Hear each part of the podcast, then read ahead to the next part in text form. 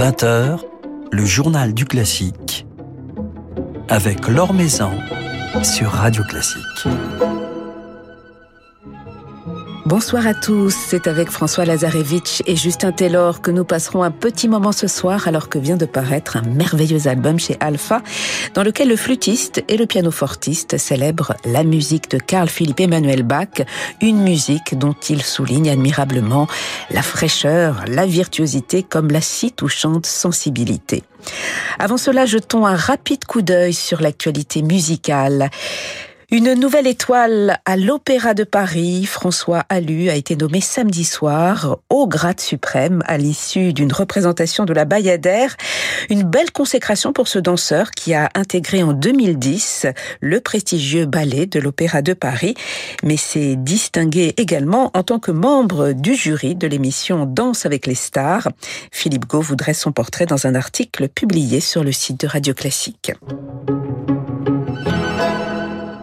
Le 17e concours international de musique de chambre de Lyon, qui était consacré cette année au duo violoncelle-piano, a récompensé samedi soir le duo Domo, réunissant deux musiciens hongrois, le violoncelliste Domonkos Peter Hartmann et le pianiste Domonkos Xabay. Les deuxième et troisième prix ont été attribués au duo français Hermitage et Michel Boulnois. Le prestigieux concours Tchaïkovski de Moscou a été exclu de la Fédération mondiale des concours internationaux de musique, celle-ci considérant qu'en tant qu'organisation apolitique, elle ne peut soutenir ou avoir comme membre une compétition financée et utilisée comme un outil promotionnel par le régime russe, nous dit-on. La précédente édition du concours en 2019 avait couronné Alexandre Kantorov.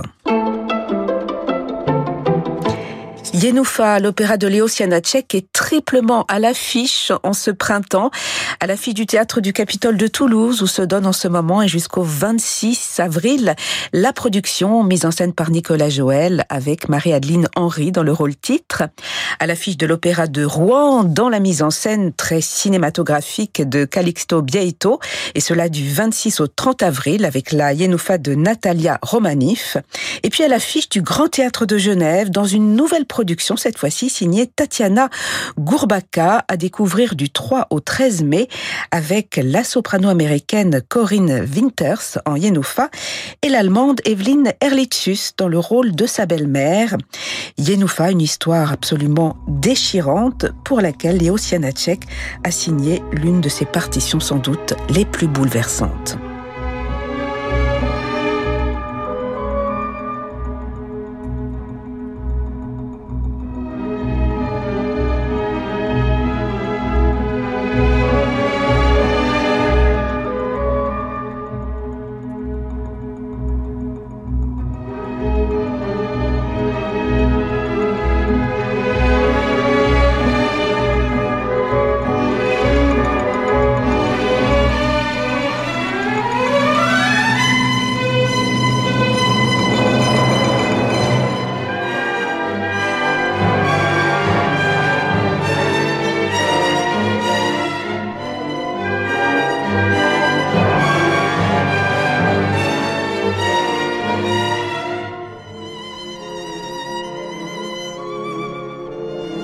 Quelques notes du prélude de Yenoufa de Léo Tchek, interprété ici par l'Orchestre Philharmonique de Vienne sous la direction de Charles Maqueras. Yenoufa à l'affiche du Théâtre du Capitole de Toulouse, de l'Opéra de Rouen et du Grand Théâtre de Genève. L'Or Maison sur Radio Classique. C'est un disque plein de fraîcheur, de fantaisie et d'émotion, celle de Carl Philippe Emmanuel Bach que nous restitue le flûtiste François Lazarevitch et le pianiste Justin Taylor, un superbe album qui vient de paraître chez Alpha que nous allons évoquer ce soir avec ces deux interprètes. Bonsoir à tous les deux. Bonsoir. Bonsoir. Alors Carl Philippe Emmanuel Bach euh, aimait visiblement particulièrement la flûte, en tout cas il a été notamment au service d'un roi flûtiste, était un instrument qui lui tenait particulièrement à cœur, François Lazarevitch. Bah, sans doute. En tout cas, il n'a pas eu peut-être trop le choix à une certaine époque, puisque effectivement, c'était un des musiciens à la cour de, Frédéric II. Moi, j'ai évidemment, euh, en tant que flûtiste, euh, un attachement particulier à tout ce répertoire et à toute cette époque. Je crois que bon, Frédéric II n'était pas peut-être le seul aristocrate, en tout cas en Allemagne, à se passionner pour la flûte, ce qui est un petit peu différent de la France, puisqu'en France, les aristocrates évitaient de jouer des instruments qui leur déforment le visage. Ils jouaient plutôt de la viole ou du clavecin, ou de la musette d'ailleurs, musette baroque, puisque c'est une cornemuse à souffler. Enfin bon, bref, c'est un autre sujet. Mais, mais euh, visiblement en Allemagne, ils avaient moins ce, ce, ce, ce problème-là. Et effectivement, en tout cas, euh, Frédéric était un, un flûtiste très assidu. Il travaillait sa flûte euh, tous les jours. Enfin, quand c'est c'est sa charge de, de, de roi le, le, lui en laissait la possibilité. Il avait des petits cahiers d'exercice un peu partout dans tous les appartements de, de Sans Souci. Tous les jours, il y avait des, des, des, un concert, il jouait des, des sonates, des, des concertos. Euh, évidemment, Quan, c'était son, son professeur de flûte et qui était le, le, plus grand flûtiste euh, en Allemagne. Donc, il avait euh, tout un répertoire qui était composé pour lui, pour son usage, pour l'usage privé de la cour qui n'était pas publié, qui devait pas être publié. Ben, les instrumentistes euh, qui étaient là, Benda, enfin des grands noms euh, de la musique de l'époque, l'accompagnaient dans ses, dans ses concertos et dans ses sonates. Et Carl Philippe Emmanuel Bach, donc. Euh, tenez le clavecin. Tenez le clavecin, mais a écrit mmh. également, a bien servi votre instrument, notamment oui, à oui, travers oui. ses sonates, puisque Carl Philippe Emmanuel Bach aimait le clavier. Justin Taylor, euh, il aimait plutôt le, le clavecin. Quel clavier préférait-il bah, pour lequel il écrivait C'est une période assez euh, passionnante niveau organologie du clavier, parce qu'on arrive un peu à la à la fin du clavecin, mais évidemment il en jouait. Il affectionnait aussi énormément le clavicorde. C'est un instrument dont il a beaucoup parlé. Il dit que c'est l'instrument sur lequel tous les claviéristes euh, devraient s'exercer parce que c'est celui qui est le plus à même de forger un peu une sorte de technique, euh, un idéal de technique parfaite. Et, euh, et aussi évidemment le piano forte qui était un instrument relativement neuf à l'époque un peu une des, un des claviers stars qui pouvait faire des nuances, euh, voilà. Donc euh, et donc c'est pour ça qu'on a choisi un piano forte avec François pour ses sonates, parce que je trouve que c'est l'instrument qui a en même temps le la, la définition qui va permettre d'articuler, de, rendre le discours euh, lisible, et en même temps ce velouté de son qui je trouve se marie se marie vraiment bien à, à la flûte. Donc donc voilà.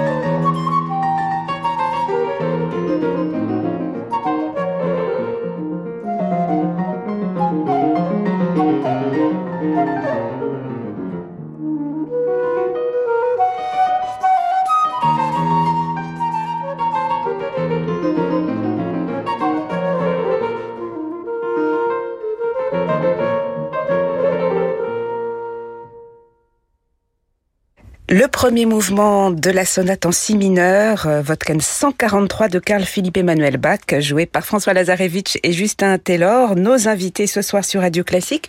Une musique assez swingante euh, qui nous donne envie de, danser et dans laquelle on sent une grande complicité entre vous. Il y a un véritable dialogue, notamment dans, cette sonate, entre, entre la flûte et, le piano forte. Ce n'est pas un instrument accompagné par un autre, François.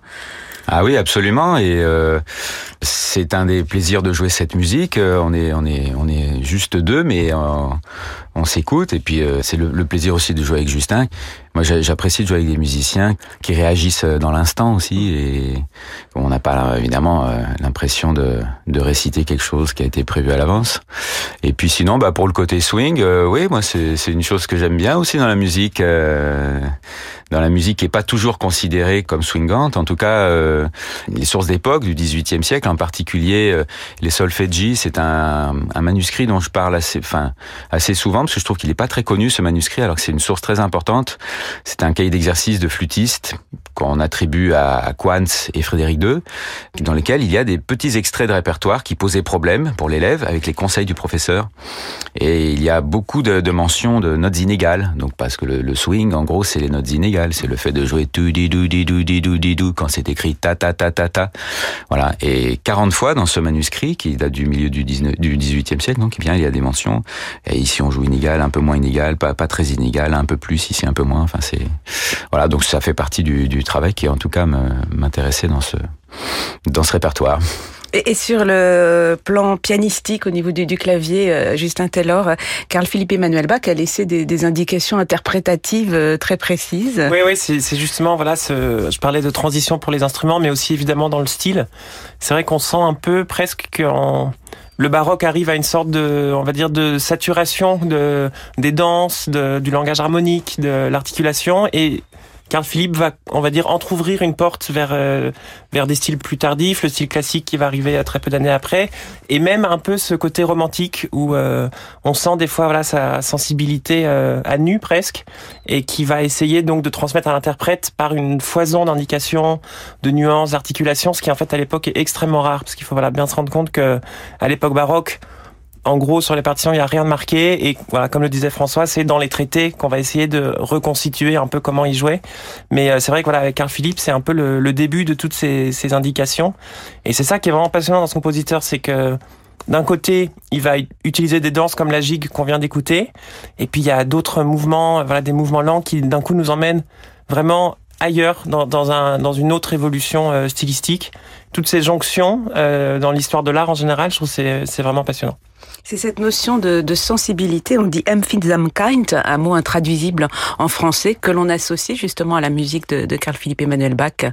François Oui, oui, oui. Euh, bah en fait, Carl Philippe, il est, il, c'est le principal représentant de ce mouvement, Sturm enfin, qui est pas vraiment euh, la fin du baroque, qui est pas vraiment le début du classique, enfin, qui a un, un style à part entière, qui se superpose un peu à l'un et à l'autre sur le plan de la chronologie, et qui avait pour intention, enfin, de, de oui, de traduire toutes les, les, les remous de, des émotions humaines euh, avec des, grandes ruptures. Euh, déjà. Oui, oui, c'est ça, c'est du romantisme avant la lettre et c'est, oui, oui, c'est un mouvement, je crois, qui est né en, en Angleterre et avec les, euh, des, des, relations de voyage. Alors où l'auteur exprimait vraiment les sensations qu'avaient suscité ce, ces rencontres à l'étranger, etc.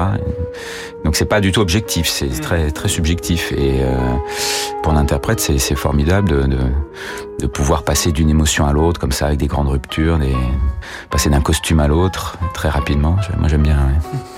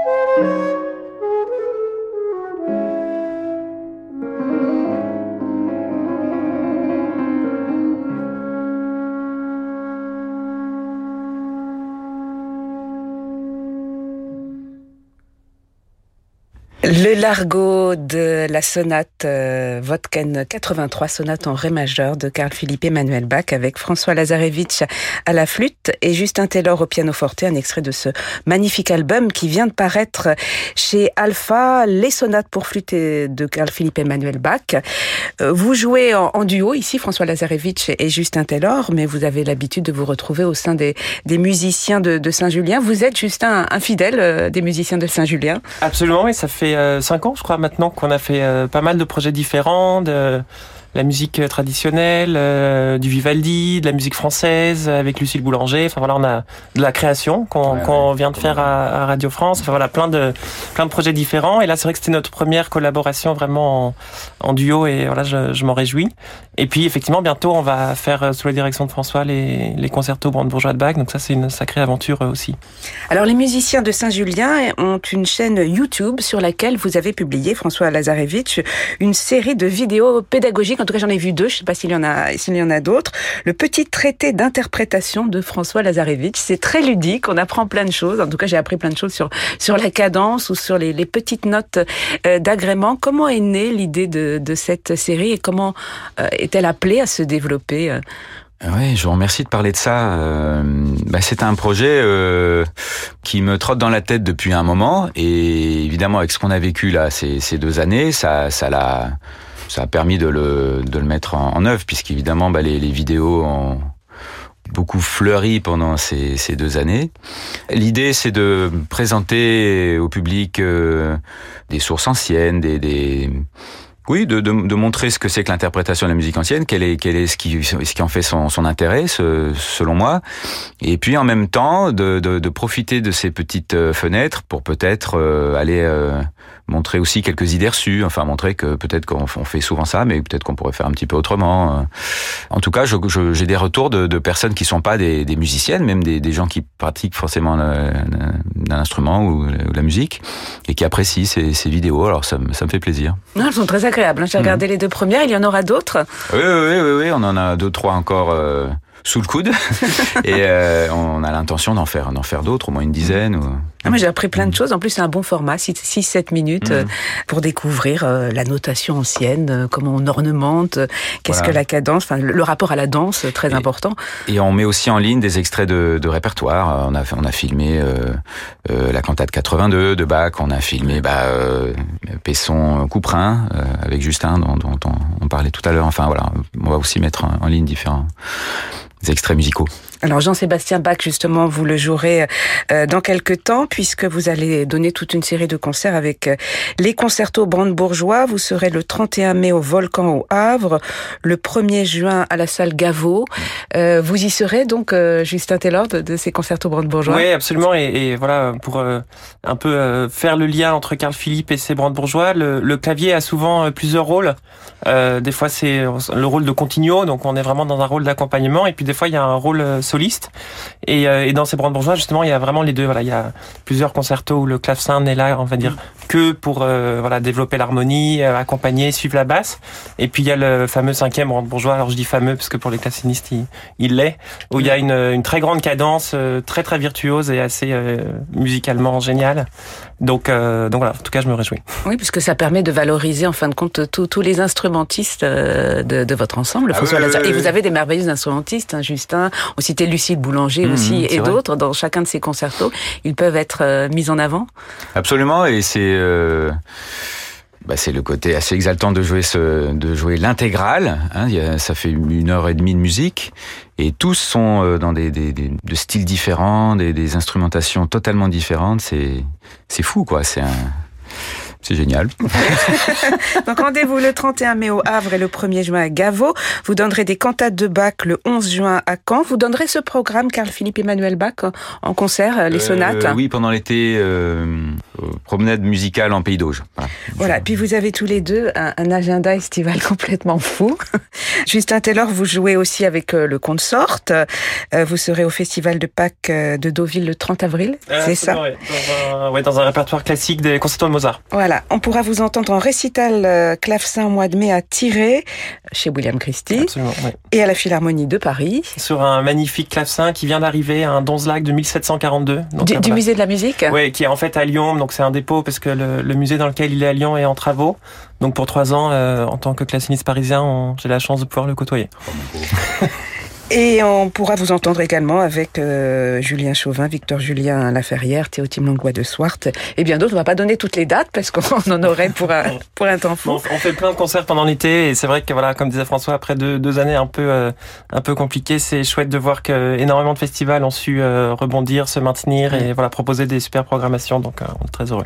Voilà, François Lazarevitch également très occupé cet été avec les musiciens de Saint-Julien euh, sur la route des festivals avec une académie, académie de musique ancienne que vous dirigez avec vos musiciens à Mortagne au Perche.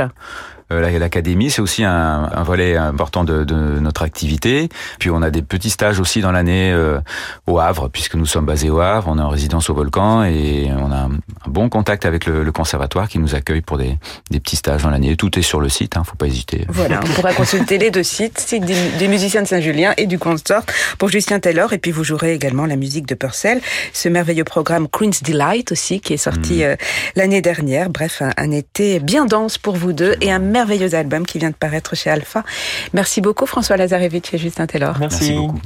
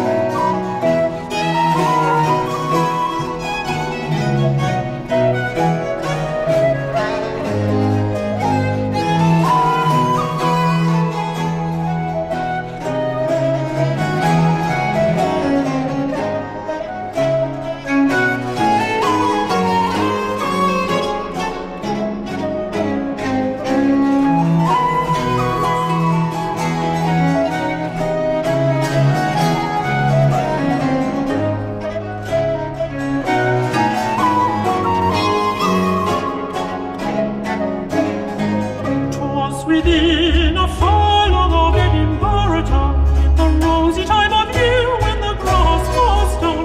Bonny jockey blithe and gay, said Jenny making hay. Let's sit a little, dear, and prattle, 'tis a sultry day. In all that court and the background made, but jockey was a wag, and would ne'er consent to wed, which made him fish and go, and cry out it will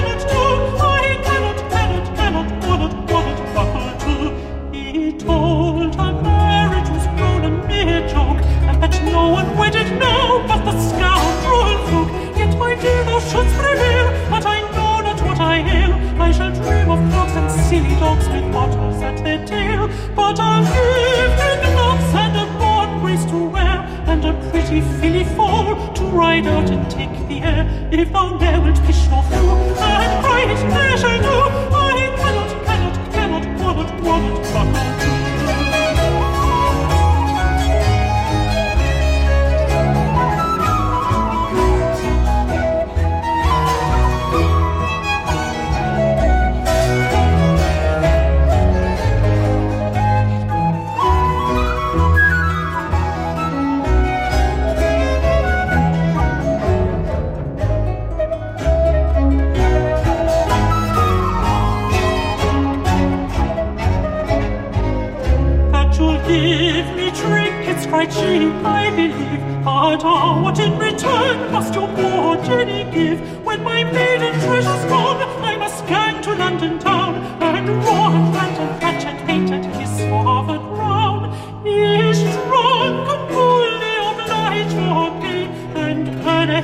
in an gorgeous, fulsome way.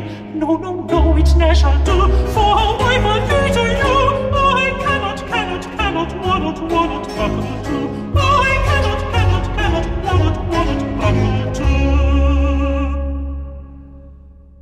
Une chanson d'Henry Purcell, extraite de ce délicieux album de chant et danse de Purcell de l'ensemble Les musiciens de Saint-Julien avec le contre-ténor Tim Meads. Voilà, c'est la fin de ce journal du classique. Merci à Marie-Ange Carré pour sa réalisation. Demain, nous serons en compagnie du réalisateur Martin Mirabel, auteur euh, d'une touchante série documentaire consacrée au lit allemand raconté par André Tubeuf. Mais tout de suite, je vous laisse comme tous les soirs avec Francis Drezel. Excellente soirée à l'écoute de Radio Classique.